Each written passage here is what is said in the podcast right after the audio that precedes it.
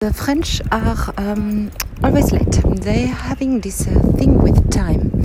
They can never be punctual. Even if you tell them to be on time, they will tell you like, uh, "Yes, yes, I'm, I will be there." Like uh, eight thirty, and uh, then they come nine thirty and be like, oh, "It's just like uh, ten minutes delay, no?"